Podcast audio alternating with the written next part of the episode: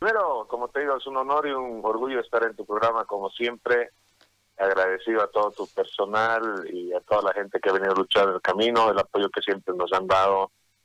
Y gracias al estímulo de tu programa es que hemos podido avanzar en el tema COVID. ¿Qué es ser médico?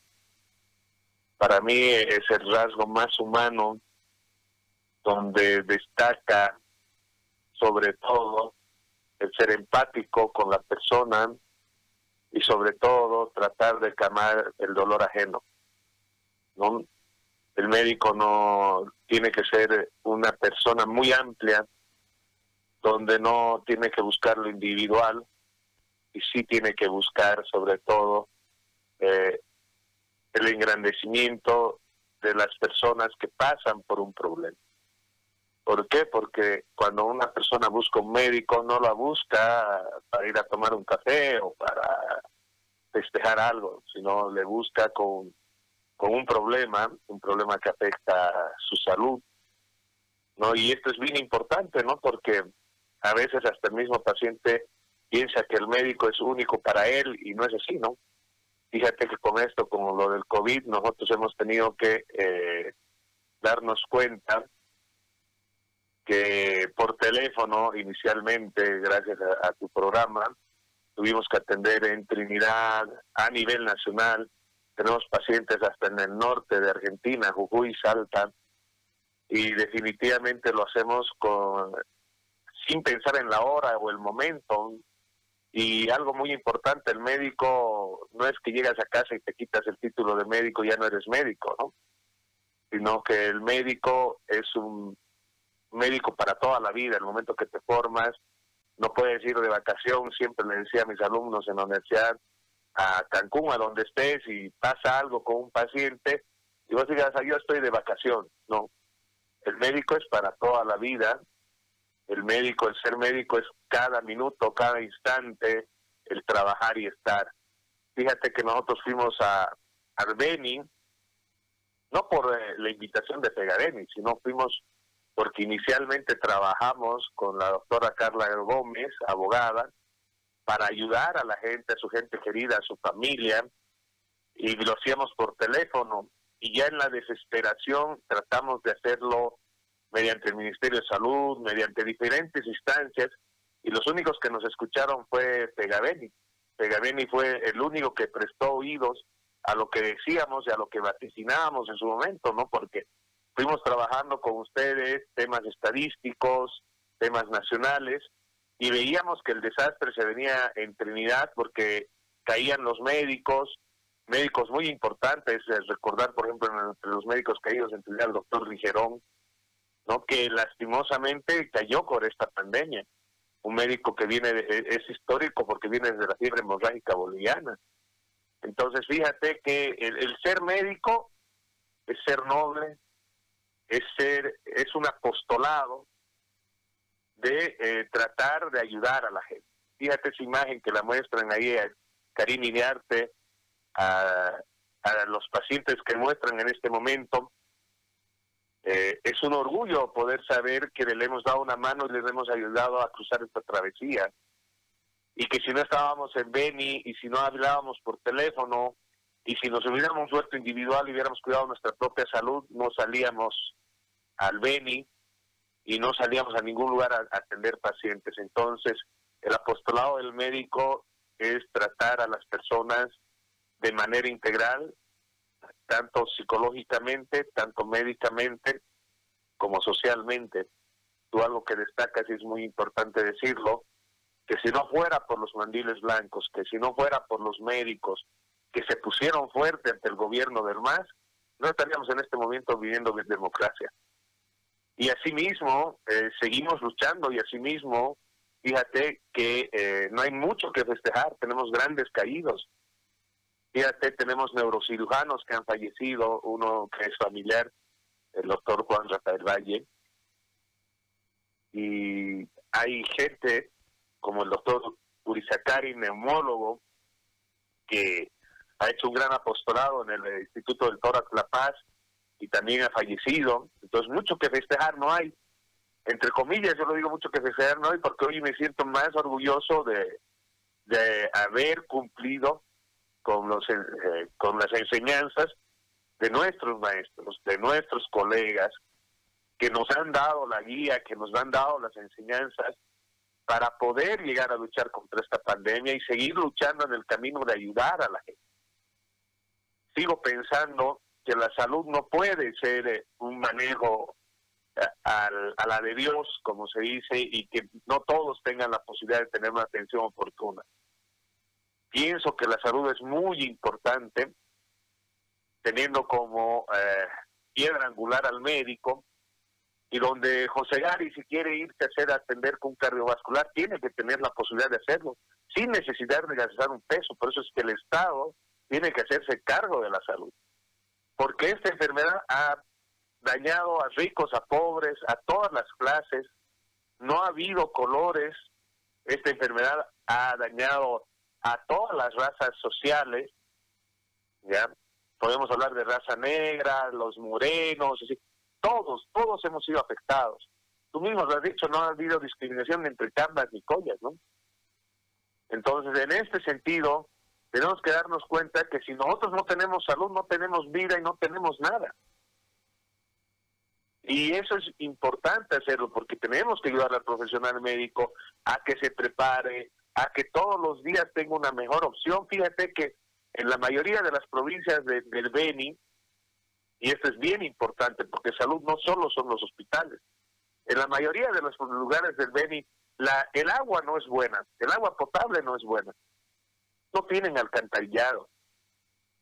Entonces, aparte que van a tener al COVID y todo lo demás, tienen otros problemas de salud ambiental, que es muy complicado.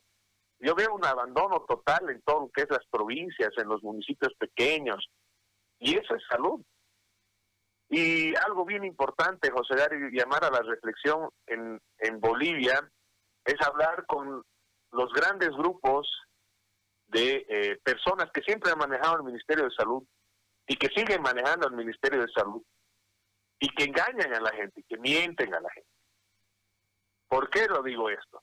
Y esto es bien importante decir. Porque cuando el MAS decía que teníamos el 7% para la salud, ese 7% no es real. Porque ese 7% incluye el presupuesto de la seguridad social, incluye presupuesto de la Caja Nacional, de la Caja Petrolera, de la Caja de Salud de la banca privada, cosa que el Estado no pone un peso a la seguridad social.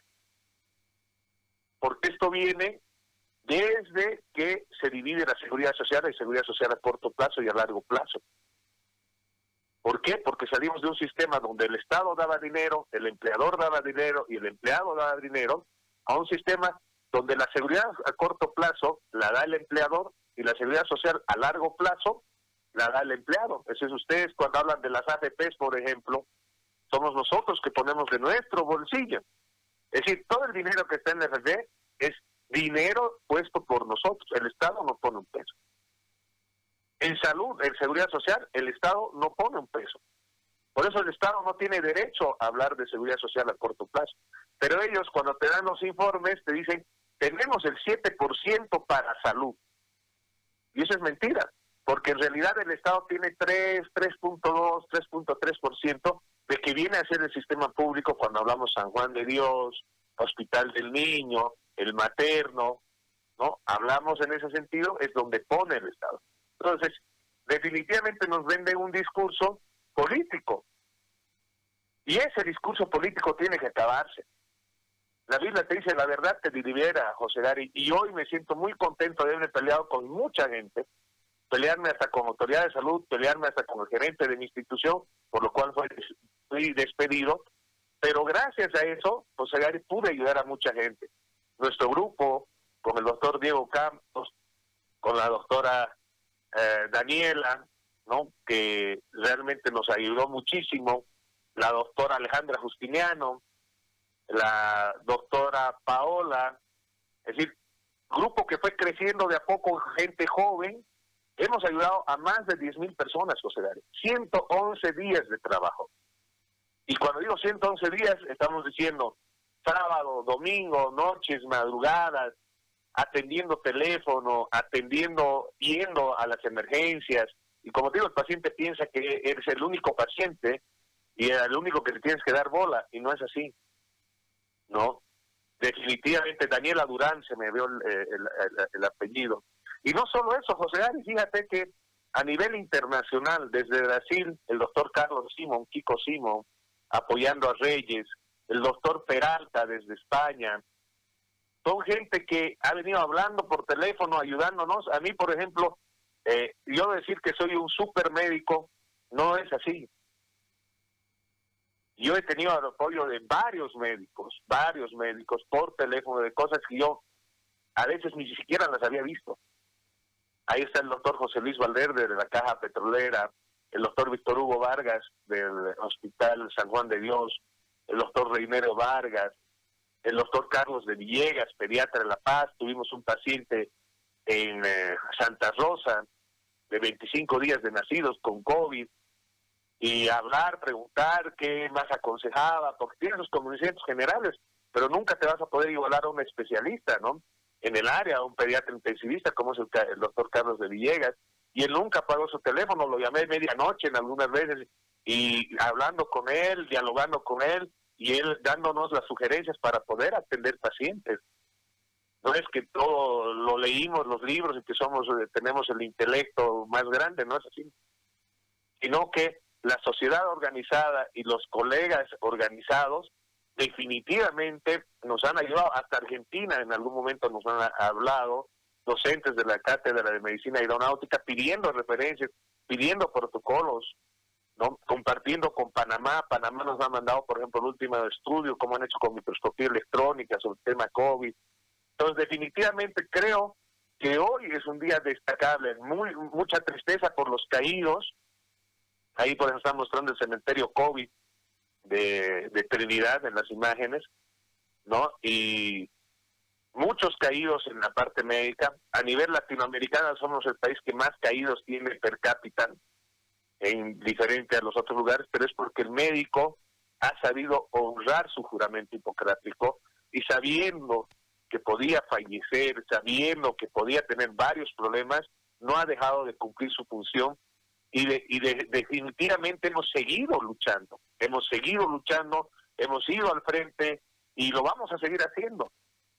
¿no? Entonces, eh, pienso que lo más importante para todos nosotros, José Gares, es la humanidad. Tenemos que salir del, tema del dinero. Fíjate que todo se ha concentrado con el COVID en dinero. Que si había que comprar pruebas, que si había que comprar respiradores, que si había... Pero nunca se ha concentrado realmente en llegar a la gente que necesitaba la atención. Ahora, doctor, yo le hago una consulta desde lo humano, porque usted está enfocándolo todo desde el factor netamente humano del médico, que es una condición eh, sine qua non para poder seguir esta carrera. Pero dentro de lo humano hay otra parte, es decir, ustedes dan mucho hacia afuera, atienden a un montón de gente, solucionan un montón de problemas, se preocupan por un montón de gente extraña, le atienden el teléfono a cualquier hora, se trasladan de ciudad. Y lo humano interno, ¿cómo es la familia de un médico, doctor Flores? ¿Cómo vive esto la familia? Porque uno debe entender que nadie puede estar en dos sitios a la vez, ¿no? Entonces, el, el ir a atender significa desatender internamente. ¿Cómo se equilibra esto para ser muy humano afuera, pero no deshumanizarse adentro. Es muy complicado, eh, José Gary, cuando hablamos en el tema eh, de la familia, ¿no? Eh, yo me acuerdo a, un gran mentor, el doctor Joel Moya, Díaz, que hasta ahorita sigue siendo director del Instituto Nacional de Oftalmología, que siempre hizo campañas de lucha por la ceguera y dice, hay hombres que son para su círculo, hay hombres son para su círculo social y hay hombres que son para el mundo. Y los hombres para el mundo eh, definitivamente son los médicos, porque, como te digo, la enfermedad no tiene hora, la enfermedad no tiene lugar, ¿no? Y el médico tiene que afrontar eso. Entonces, es muy complicado yo, salir de, de mi hogar para ir al Beni no crees que ha sido fácil, ¿no? Eh, porque definitivamente ha sido una pelea no solo con, mi esposa, no solo con, la gente que, que tengo alrededor, ¿no? Y no solo hasta con mi madre. Es más, como le, en algún momento le dije, ni el perro quería que vaya a, Trinidad, no, ni el perro, así, porque definitivamente cuando llegué a Trinidad fueron más llamadas de, de llamarme a la reflexión y que vuelva a casa. O cuando me llamaron del trabajo y me dijeron que tenía que volverme, que no me haga al héroe, ¿no? Entonces, y, que me vuelva a trabajar, definitivamente sentía que tenía una, una piedra muy grande encima y que si fallaba y si me iba mal, pues las cosas hubieran sido más, más negras para uno, ¿no? Para sí mismo, el médico tiene que arriesgarse y tiene que luchar por tratar de ayudar a la gente. Fíjate, esto es algo muy personal. Eh, el día antes de volver a, a Santa Rosa, yo hablé con el doctor eh, Juan Rafael Valle y le dije, tío, ¿cómo estás? ¿Cómo te sientes? ¿Cómo vamos? Avísame cualquier cosa. No, tranquilo, anda tranquilo, yo estoy bien. A lo que llegué a Santa Rosa, al día siguiente lo internaron y a la semana siguiente falleció. Entonces, a veces Dios te pone, el destino te pone algunas complicaciones, ¿no? Así de, Dios quiso que estuviera en Santa Rosa y no puede ayudar al tío como yo pudiera haber apoyado, digamos, ¿no? Pero, y es por eso que también cuando me iba, después del entierro, cuando volvía, porque vine el entierro, cuando volvía a, Santa Rosa a terminar de cumplir con esta labor, había muchas cosas en, en la cabeza, ¿no? Eh, muchos pensamientos y ahí fue cuando mi hijo, el día que me estaba yendo, mi hijo me reclama y me dice, papá, ¿cuándo vas a parar de viajar? ¿Cuándo te vas a estar con nosotros? ¿Cuándo nos vas a cuidar? Entonces ahí donde decidí terminar eh, con este con esta travesía de estar lejos de casa y volver a casa, por eso fueron 111 días que dimos a la gente todo lo que teníamos que dar. Y es por eso que ahora estamos aquí en La Paz, para ayudar a la gente que también está en La Paz, ¿no? Pero sobre todo también para, para cuidar la casa, porque tenemos que buscar el equilibrio y el equilibrio perfecto no va a haber en medicina, pero por lo menos tenemos que tratar también de cuidar de, de la gente que tenemos alrededor y no olvidarnos que tenemos seres queridos, seres amados que también necesitan de nuestro cuidado. Entonces es, es, es complicado, es complicado la labor de un médico en todos los turnos y por eso destacar a, a todos los profesionales, definitivamente todos los médicos hacen un sacrificio porque dejan, dejan de cuidar a su familia para cuidar al mundo, para cuidar a la sociedad y para cuidar a toda la gente que necesita de una mejor salud.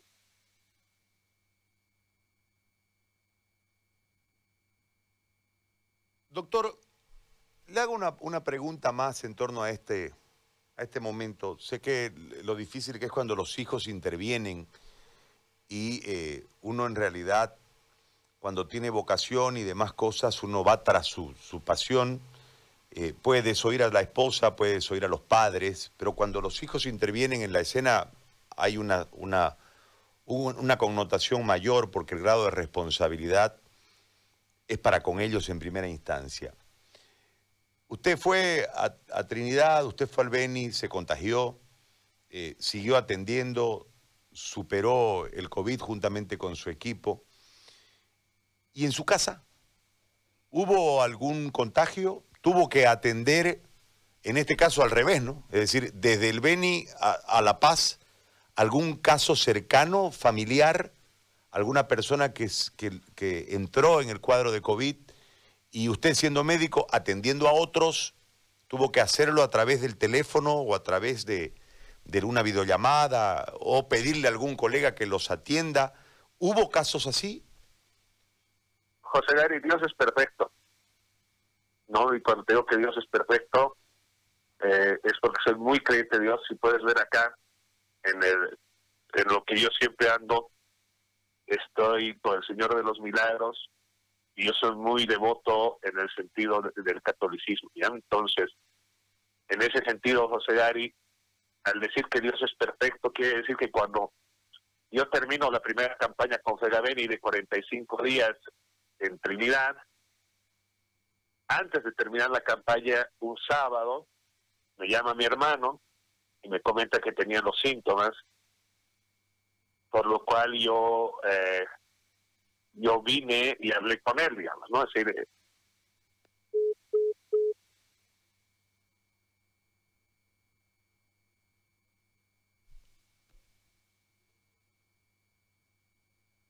pasó algo con el teléfono del... Sí, algo, para, aparentemente ingresó una llamada, algo así, y nos, nos, nos privó de seguir conversando con él. Ahora sí, doctor, lo escuchábamos. Usted tuvo un tema con, con su hermano, me dice. ¿Aló? Aló, José, sí se cortó, mil disculpas. Sí, sí. Entonces, estaba con lo que, que mi hermano me llama y me dice, estoy con esta sintomatología mira la, suerte, como Dios es perfecto. Yo le digo, estoy a dos días de llegar a La Paz y me hicimos tratamiento. Llegué a La Paz, lo traté a mi hermano, a su familia, porque también mi cuñada estaba mal. Y eh, no para cómo, sino, gracias a Dios, mi otra cuñada también estaba enferma. Así que tuve la oportunidad de tratar a mucha gente. Acá, fíjate que cuando llego de, la vuelta de y los primeros 45 días, al llegar ya tuve una familia entera que estaba enferma. ¿No? Más mi hermano, más. Entonces, Dios me puso ahí. Dios me puso para poder atenderlo a mi hermano, lo atendí y de ahí volvimos nuevamente al Beni a Riberalta, ¿no? Después de haberlo tratado a mi hermano. Posteriormente mi esposa se contagió, también estuvo mal el día yo me di cuenta que mi hijo estaba mal, por ejemplo, salieron algunas telangiectasias. Entonces, toda mi familia ya cruzó el COVID y gracias a Dios pude atenderlos oportunamente. La familia más cercana, te puedo decir. Sí, eh, por el momento solo faltan mis padres que están en Sucre, que estoy atento a ellos, que les he mandado medicamentos, les he mandado un montón de cosas a ellos para tratar de prevenir y estar atentos. Me va a tocar viajar en algún momento a verlos a Sucre, ¿no? Y estar con ellos.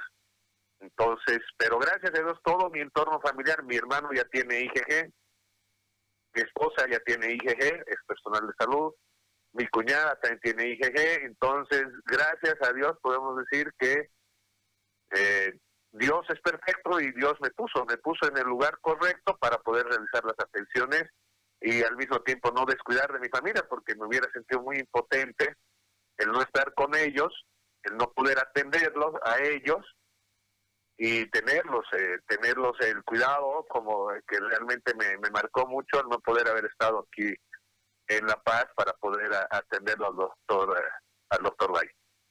Ahora, doctor, le hago una, una consulta más. Eh, en todo esto que usted nos ha comentado, los tiempos fueron calzando y no ha tenido mayores inconvenientes desde la salud, ¿no? Pudo atender a los desconocidos, atendiendo su vocación, y a los cercanos afectivamente, desde su profesión, con el afecto correspondiente, porque calzaron los tiempos en sus idas y venidas. Pero en esas idas y venidas, usted se quedó sin trabajo se quedó sin sustento. ¿Cómo le ha hecho a esa otra parte? Porque la caja bancaria lo despidió precisamente por ir a atender al Beni. En realidad, eh, como lo dije en una primera instancia, yo no me dediqué a ver el tema legal, eh, entregué un poder a mis abogados y dentro de eso eh, tengo que agradecer a mi sindicato que realmente ha hecho una impugnación entre el Ministerio del Trabajo.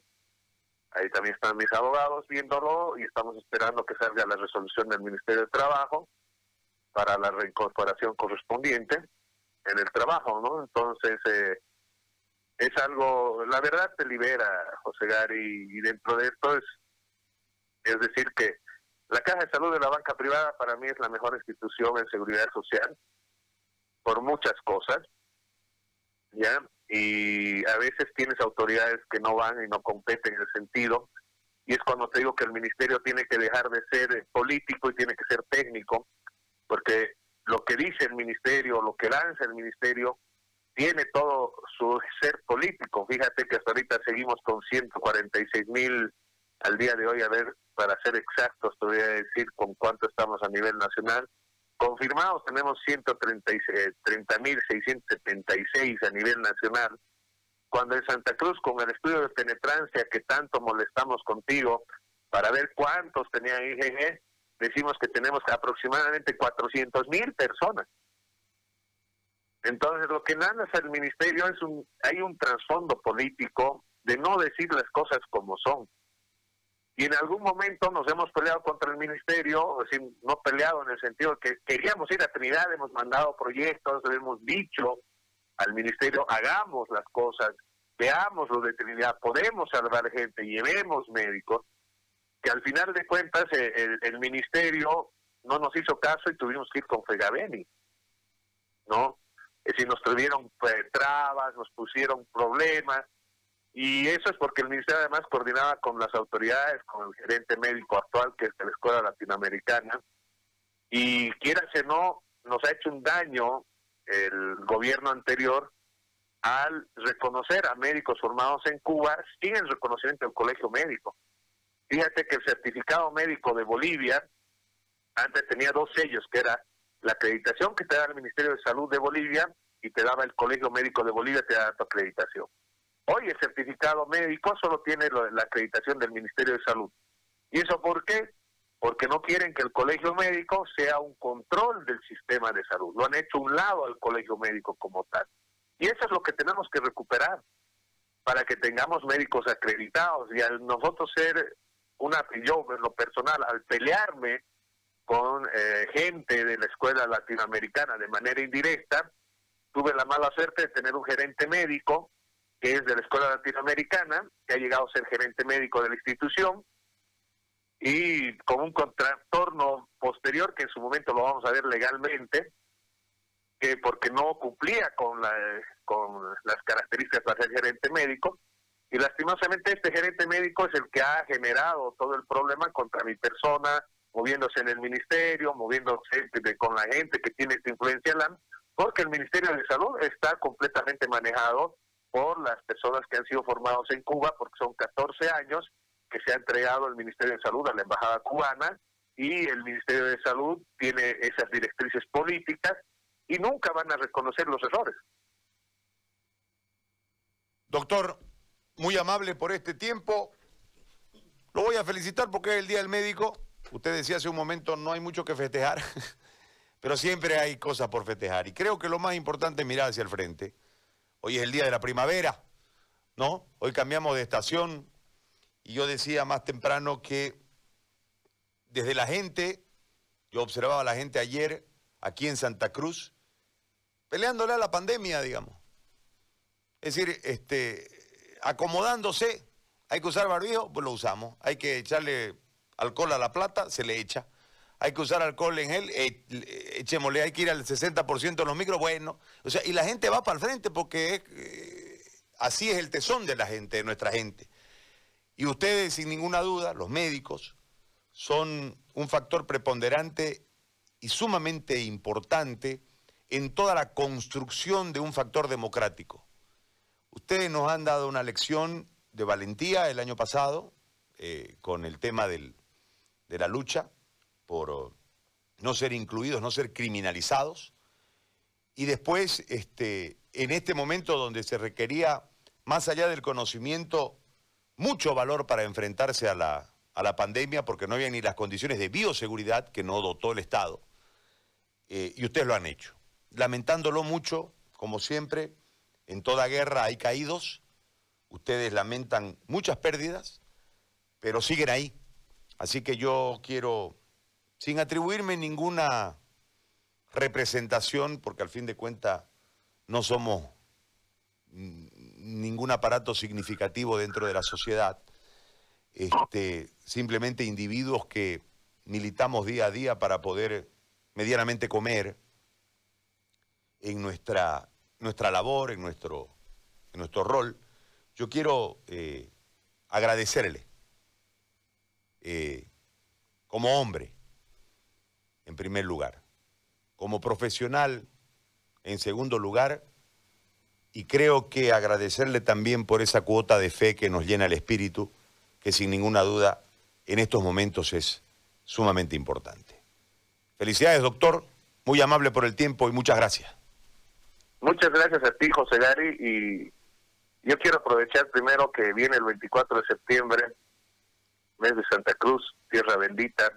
Definitivamente creo que eh, Santa Cruz es la base principal en este momento, tanto de la lucha económica como la lucha en salud, con grandes representantes, grandes médicos, y creo que los médicos sí lo que tenemos que festejar es el día de hoy, que tenemos grandes profesionales con mucha vocación, con mucho sacrificio y que han puesto el pecho a las balas y que en este momento hacen que la pandemia no haya generado tantas muertes o tanta, tanto texto en la familia, porque el perder un ser amado deja un vacío y hay muchas casas que tienen la bendición de haber cruzado el COVID y de haber recibido un tratamiento oportuno de los médicos, por lo cual definitivamente debemos dar un gran abrazo a todos los médicos y debemos tener el mensaje de que Bolivia tiene grandes médicos, grandes personas y sobre todo una sociedad organizada, como lo haces tú, José eh,